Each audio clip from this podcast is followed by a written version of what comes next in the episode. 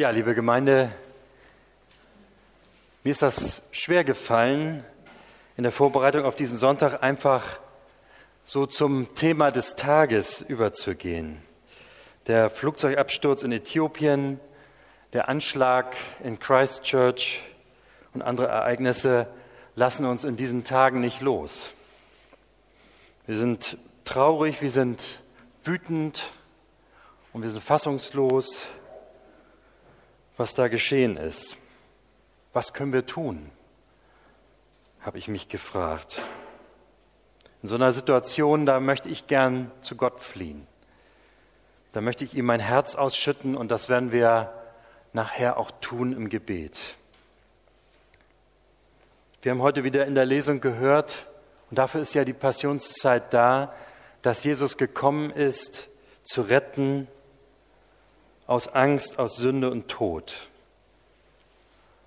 Das ist das ganze Ziel dieser Passionszeit, dass wir das wieder neu verstehen, welchen Weg Jesus gegangen ist, damit wir wieder Licht sehen können in unserem Leben.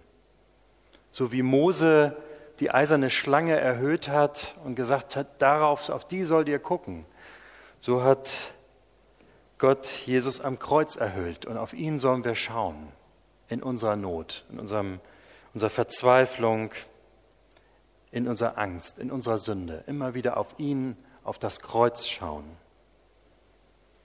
Es ist so, als wenn Gott sagen würde, schau her, ich bin dein Erlöser, auch wenn du an der Welt verzweifelst. Ich bin gekommen, um diese Welt zu erlösen. Ich bin für dich gestorben. Ich bin der Gott, der mit euch ist, der das Leid auf sich nimmt, der Sünde und Tod besiegt hat. Und ich bin bei euch alle Tage bis ans Ende der Welt. Das ist die Botschaft in dieser Passionszeit. Und am Ende sagt Jesus, als das alles geschehen ist, geht hin und erzählt das in der ganzen Welt.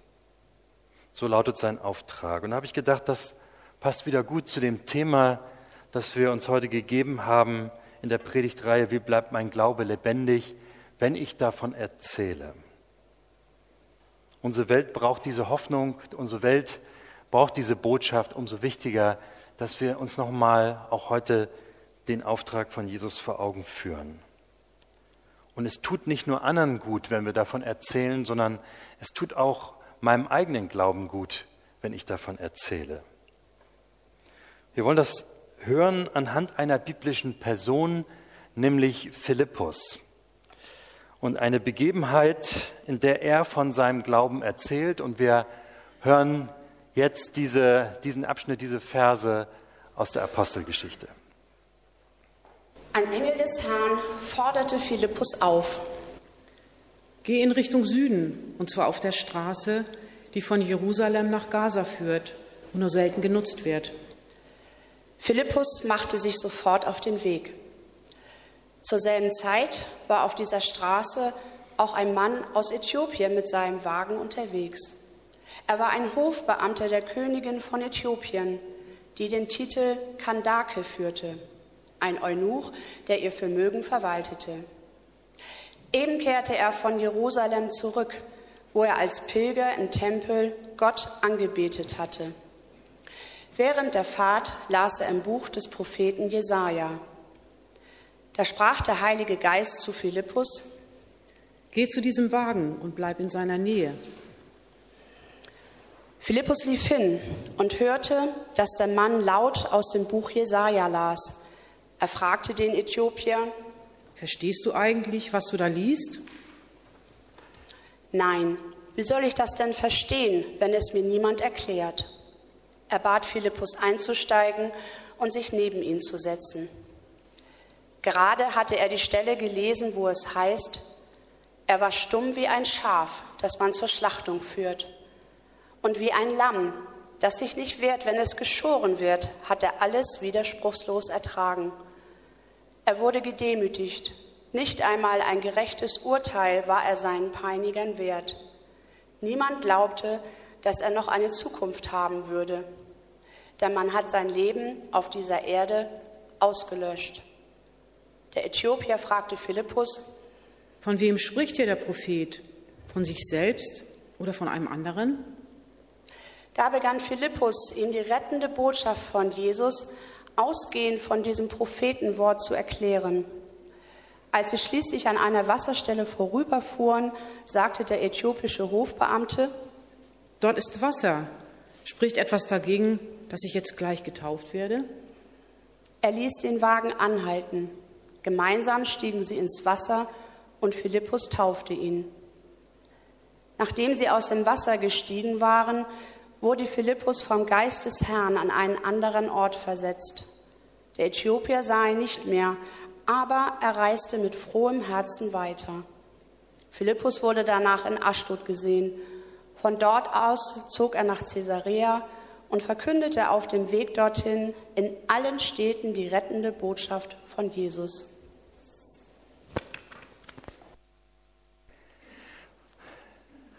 Warum ist eigentlich dieser Philippus da unterwegs auf der Straße? Ist das irgendwie sein Beruf, dass er da irgendwie äh, das machen soll? Ist das sein Auftrag? Was tut er da?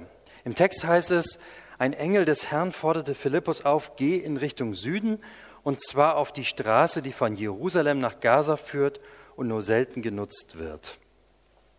Man muss jetzt hier natürlich nochmal sich erinnern, dieser Philippus ist nicht der Jünger Philippus, den wir ja auch kennen, äh, sondern es ist der Philippus, der am Anfang der Apostelgeschichte nachgewählt wird, beziehungsweise gewählt wird, mit anderen zusammen, mit sieben anderen zusammen, als Diakone tätig zu sein und sich um Organisationen zu kümmern, äh, um äh, die Versorgung der Witwen zu kümmern, um soziale Dinge, ähm, weil die Apostel sollen predigen, sollen beten für die Leute und um dazu frei zu sein, wird er mit anderen zusammen äh, gewählt. Dieser Philippus ist das.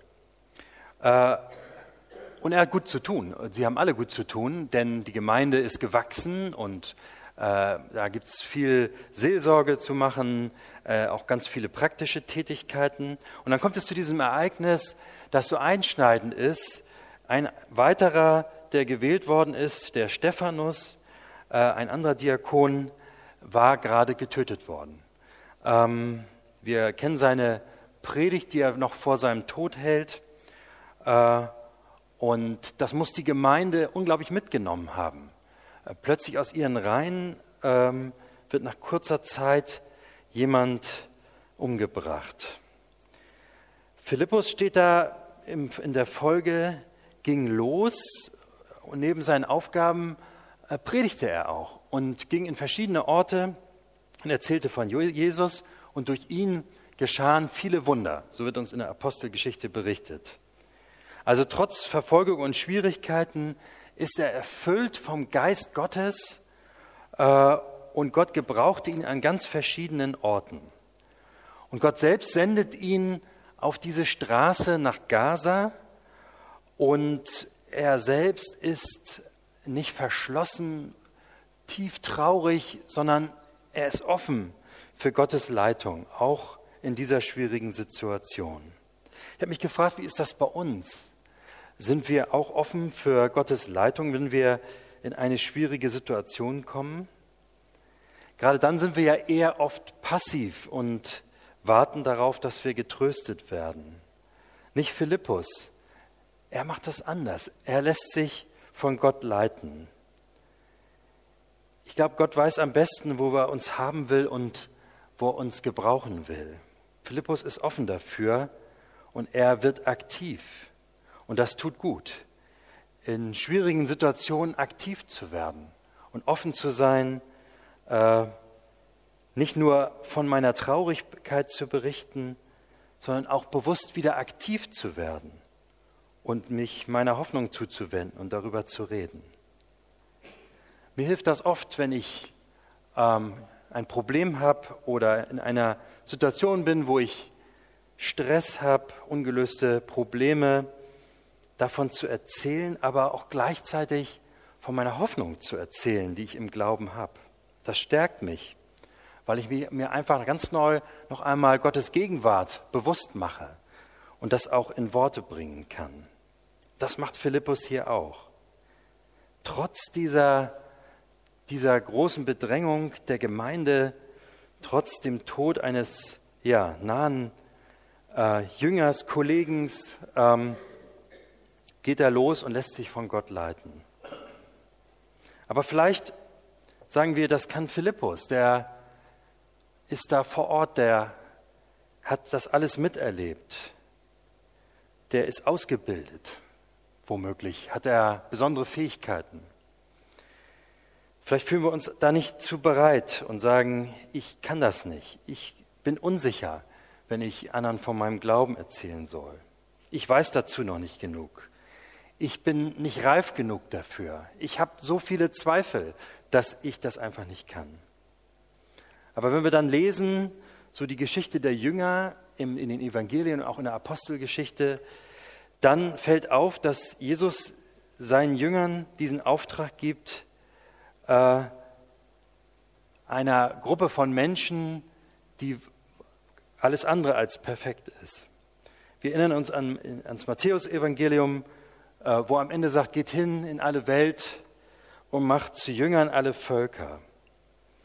Da ist keiner, der sagt, jawohl, das, äh, da habe ich schon lange drauf gewartet, äh, das nehme ich in Angriff, äh, lass uns gehen, sondern im Gegenteil. Ähm, das ist keine ausgebildete Elitetruppe im Glauben.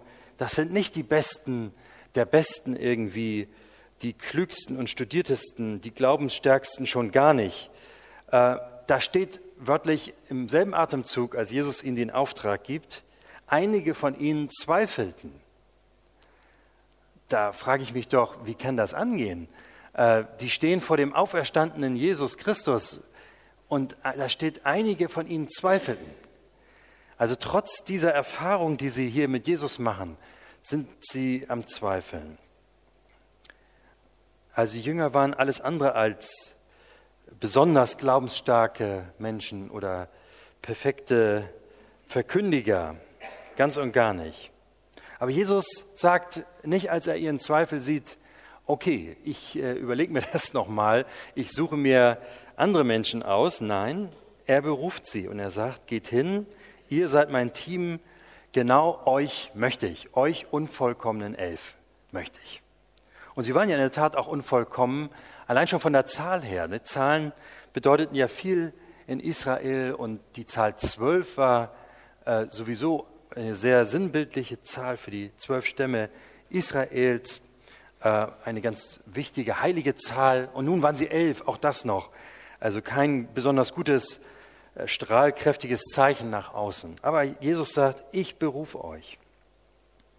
Da ist aber keiner, der sich freiwillig meldet. Und auch wenn wir durch die Bibel schauen, wenn Gott Menschen beruft, dann ist das oft so, dass da keiner sagt, hey, hier bin ich, ich mache das sofort, ähm, da bin ich.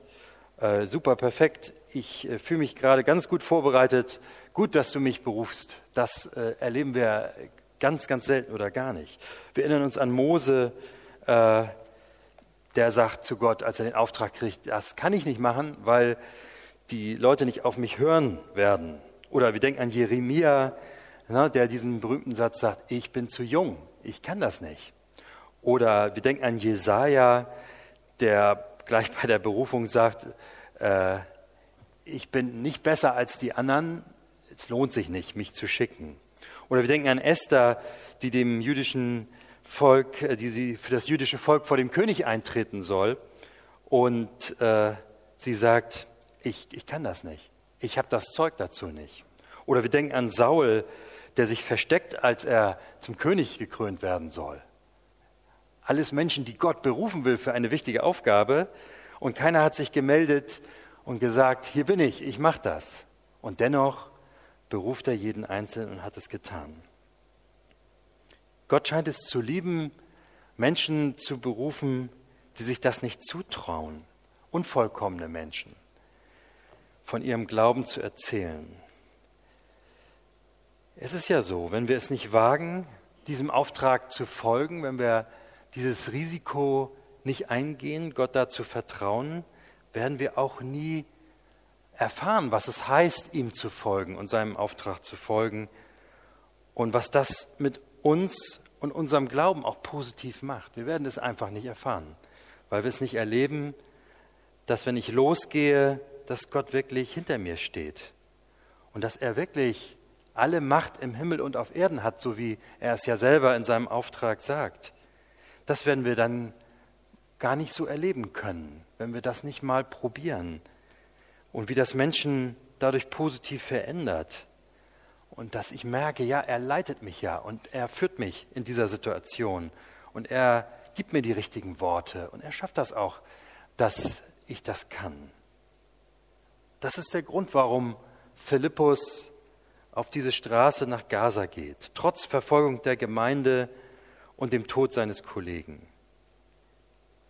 Deswegen macht er das, weil er weiß, ich bin bei euch alle Tage, hat Jesus gesagt, bis an der Weltende. Und deswegen geht er los, auch in diesen widrigen Umständen. Wie macht er das? Wie erzählt er von seinem Glauben? Da können wir einiges von ihm lernen. Ein paar Beobachtungen in Kürze zu dem, was wir eben gehört haben. Die Frage ist ja immer, wenn ich von meinem Glauben rede, ist das eigentlich der richtige Augenblick, das zu tun? Es kann ja sein, dass ich jemanden antreffe in einem Augenblick, äh, der nicht günstig ist. Jemand ist in Eile, er hat Stress, gerade überhaupt keine Zeit. Soll ich jetzt überhaupt etwas sagen? Von Philippus können wir hier lernen, dass er sich von Gott leiten lässt. Er wartet sozusagen auf den Kairos, wie das im Griechischen so schön heißt, auf den richtigen Augenblick. Er lässt sich von Gott führen. Ich denke, es ist gut, wenn wir uns da auch führen lassen, wenn wir von unserem Glauben erzählen.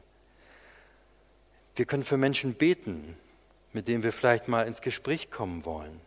Und dass er uns den richtigen Zeitpunkt zeigt, das ist einfach wichtig. Das tut Philippus auch hier. Das Zweite, was man beobachten kann, ist das Interesse. Interessiere ich mich überhaupt wirklich für andere Leute? Und habe ich eigentlich auch Zeit dafür? Eben haben wir schon vom Kairos gehört, dem richtigen Augenblick. Das Gegenstück im Altgriechischen ist dazu der Chronos. Das ist so der Zeitverlauf, unsere Lebenszeit, unsere Termine, all das, was wir so am Tag so abzuhandeln haben, unsere Aufgaben. Man kann sagen, wir haben viel Chronos in unserem Leben mittlerweile und wenig Kairos. Da ist vieles, was wir so am Tag abarbeiten, aber nicht mehr so viel Gespür für den richtigen Augenblick, wann es mal heißt, innezuhalten, ein wichtiges Gespräch zu führen aber auch zu Gott zu kommen, auch das ist ja immer wieder ein Problem. Bei Philippus ist das so, der lässt sich da von Gott leiten. Da sprach der Heilige Geist zu Philippus, geh zu diesem Wagen und bleib in seiner Nähe. Wenn wir vom Glauben erzählen wollen, dann müssen wir auch damit rechnen, dass das mal passiert, so ein Moment, der sich einfach anbietet, wo das gut ist da kann das natürlich sein, dass ich da nie drauf gefasst bin und immer schon unterwegs und äh, es gibt niemals Zeit, sich zu unterhalten in Ruhe in der Familie, mit dem Nachbarn, mit Freunden in der Familie. Ist es, ja, denkt man immer leichter, aber es ist gar nicht so. Man braucht auch dafür Zeit, Gespräche zu führen. Philippus macht das hier. Er lässt sich vom Geist Gottes leiten. Und er rechnet damit, dass da irgendwas passiert auf dieser Straße. Er weiß ja noch gar nicht was aber er weiß, er soll jetzt hier sein. Das Dritte ist, was man beobachten kann, antworten wir eigentlich auf Fragen, die gestellt werden. Manchmal reden wir ja von unserem Glauben so, dass wir auf Fragen antworten, die gar nicht gestellt wurden und hören gar nicht genau auf das, was Menschen gerade beschäftigt. Bei Philippus können wir sehen, wie er darauf achtet. Da heißt es, Philippus lief hin und hörte, dass der Mann laut aus dem Buch Jesaja las. Er fragte den Äthiopier, verstehst du eigentlich, was du da liest? Das finde ich ganz faszinierend. Er steigt ganz konkret in eine Situation ein und in das Thema, das dieser Mann da hat. Er fängt nicht irgendwo an mit einem Evangelisationsprogramm oder so. Nein, er hört genau hin. Das ist jetzt das Problem dieses Mannes. Er möchte diese Worte des Propheten verstehen. Und ich glaube, das kann man sich gut zum Vorbild nehmen, genau hinhören. Was ist eigentlich die Frage? Was ist eigentlich dein Thema. Das vierte, wie kommen wir eigentlich rüber, wenn wir vom Glauben erzählen? Kommen wir vielleicht belehrend rüber?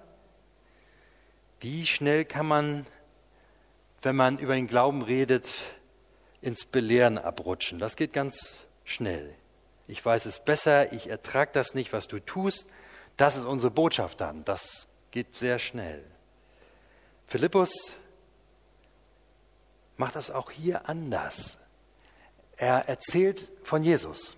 Er macht Jesus so dem Mann lieb, dass der von sich aus sagt, dort ist Wasser, spricht etwas dagegen, dass ich gleich getauft werde. Kein Drängen, kein Schieben, kein Überreden.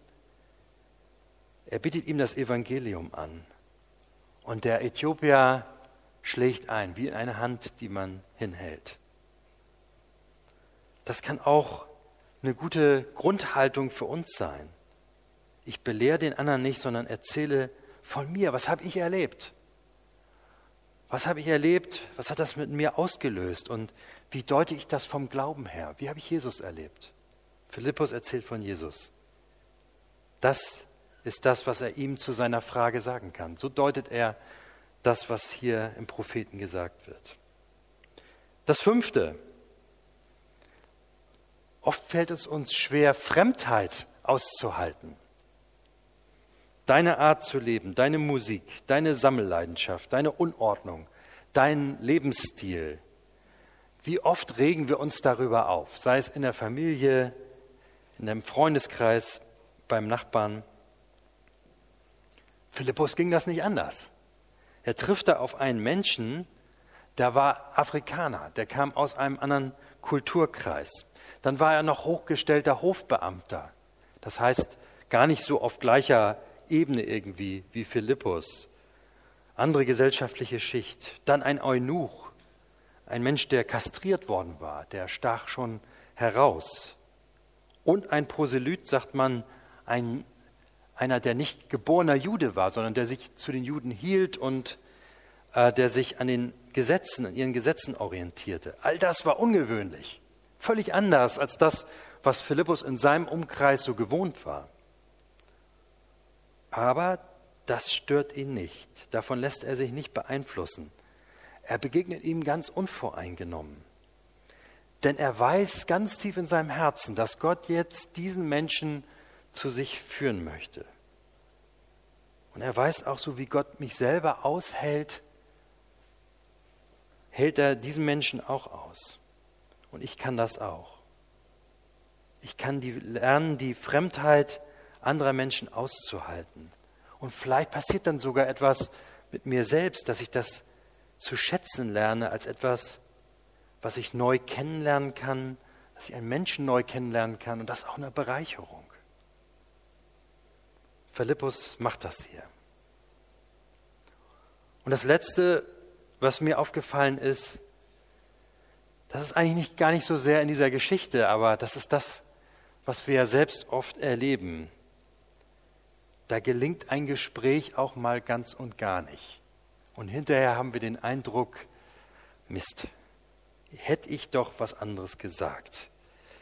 Jetzt fallen mir die guten Sachen ein. Und jetzt bin ich aber weit weg. Das optimale Gespräch gibt es sowieso nicht.